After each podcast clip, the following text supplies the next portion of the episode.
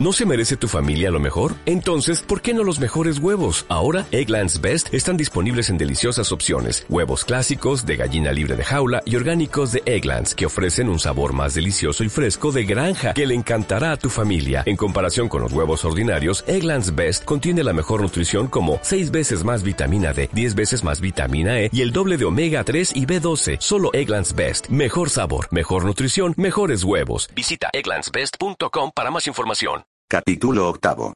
Los directivos de la compañía estaban reunidos en uno de los salones de la posada del rey Don Carlos. Entre ellos estaba don César de Echagüe. Luke le observó curiosamente. Aquel era el hombre a quien debía su actual e importante situación en la vida. Sin embargo, no parecía conocerle.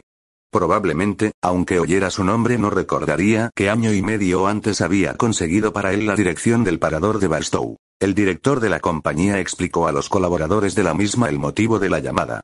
Ya sabían que para evitar la competencia de la importante Wells y Fargo habían tenido que aceptar encargarse del transporte del dinero necesario para pagar los jornales de Copperville. Hasta entonces todos los envíos de dinero llegaron sin tropiezo alguno a su destino. Pero si se perdía una de aquellas remesas, la compañía perdería todo lo ganado en 30 semanas. Este peligro tenía muy preocupados a los directivos y accionistas. Por ello querían escuchar de labios de sus colaboradores todas las sugerencias encaminadas a una mayor seguridad. Pero tengan en cuenta que de los 6 mil dólares que ahora cobramos por garantizar la entrega del dinero, ya gastamos 2 mil en pagar a los guardas que lo custodian y en suministrarles caballos, armas y comida, dijo el director. No podemos perder de vista que se trata de un negocio y que, por lo tanto, ha de dejar beneficios. Si perdemos dinero no vale la pena mantener el servicio. Si dejamos que la Wells y Fargo llegue a Las Vegas, no podremos impedir que haga también el transporte de viajeros. Ahora sugieran ustedes las medidas que consideren más oportunas. Fueron hablando los encargados de los paradores y los conductores más antiguos. Cuando le correspondió el turno a Luque, este propuso.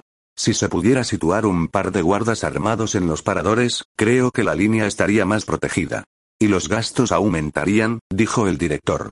Si en todos los paradores rigen los mismos sistemas que en el mío, no creo que fuese muy gravoso para los encargados contribuir en un 50% al mantenimiento de esa guardia especial. Todos no hacemos tan buenos negocios como usted, dijo uno de los encargados. Yo no podría pagar el sueldo de un guarda. Además, los encargados de los paradores tenemos establecido una especie de contrato con los forajidos. No hacemos preguntas cuando se presentan en nuestras casas. Les vendemos lo que nos piden y ellos lo pagan. No roban nada ni intentan perjudicarnos. Es como en el caso de los conductores. Jamás disparan contra ninguno, si se detiene y no ofrece resistencia. Si existe semejante contrato, creo que es la mayor de las inmoralidades, dijo Luke. Si servimos a la compañía y obtenemos con ello buenos beneficios, no es justo que a la hora del peligro nos desentendamos y dejemos que ella sola cargue con todos los riesgos. Es animador oír semejantes opiniones, dijo don César, en medio de un bostezo. Palabras y nada más que palabras. Dijo otro de los encargados. Lo creo, replicó don César. Pero esto me recuerda a unos amigos míos que tenían cada uno un perro. Ninguno de los bichos valía nada en cuestión de valor. Eran los perros más cobardes que ha habido en el mundo. Pero uno de ellos, por lo menos ladraba. Y cuando los ladrones tuvieron que asaltar una casa, escogieron la que estaba defendida por el perro que ni siquiera ladraba. Dirigiendo una sonrisa a Luque, siguió. Y perdone, señor, la comparación. Supongo que ha tratado de halagarme. Probablemente, respondió don César. Palabras y más palabras y solo palabras, es lo que sacaremos en limpio de esta reunión. Hubo algunas protestas. Pero, al fin, don César estuvo en lo cierto. Se habló mucho, se dijo poco y no se resolvió nada. En el fondo esto era lo que todos deseaban. Por ello la reunión se disolvió alegremente y mientras todos iban a celebrarlo, Luke esperó a don César. Hace tiempo que deseaba darle las gracias, dijo. El hacendado le miró lleno de extrañeza. ¿Deseaba darme las gracias? ¿Por qué? Por el favor que me hizo al concederme el parador de Barstow. Fue hace año y medio. Yo se lo concedí a usted. Don César parecía perplejo. Qué raro. Yo apostaría que no le he visto nunca antes de hoy. Y dice que le concedí. Es que, no me lo concedió directamente a mí, creo que se lo pidió a alguien más. Otra persona. ¿Otra persona? ¿Quiere decir que hubo alguien que me pidió el parador y esa persona se lo dio a usted? No. Usted lo concedió a otra persona para mí. No se preocupe.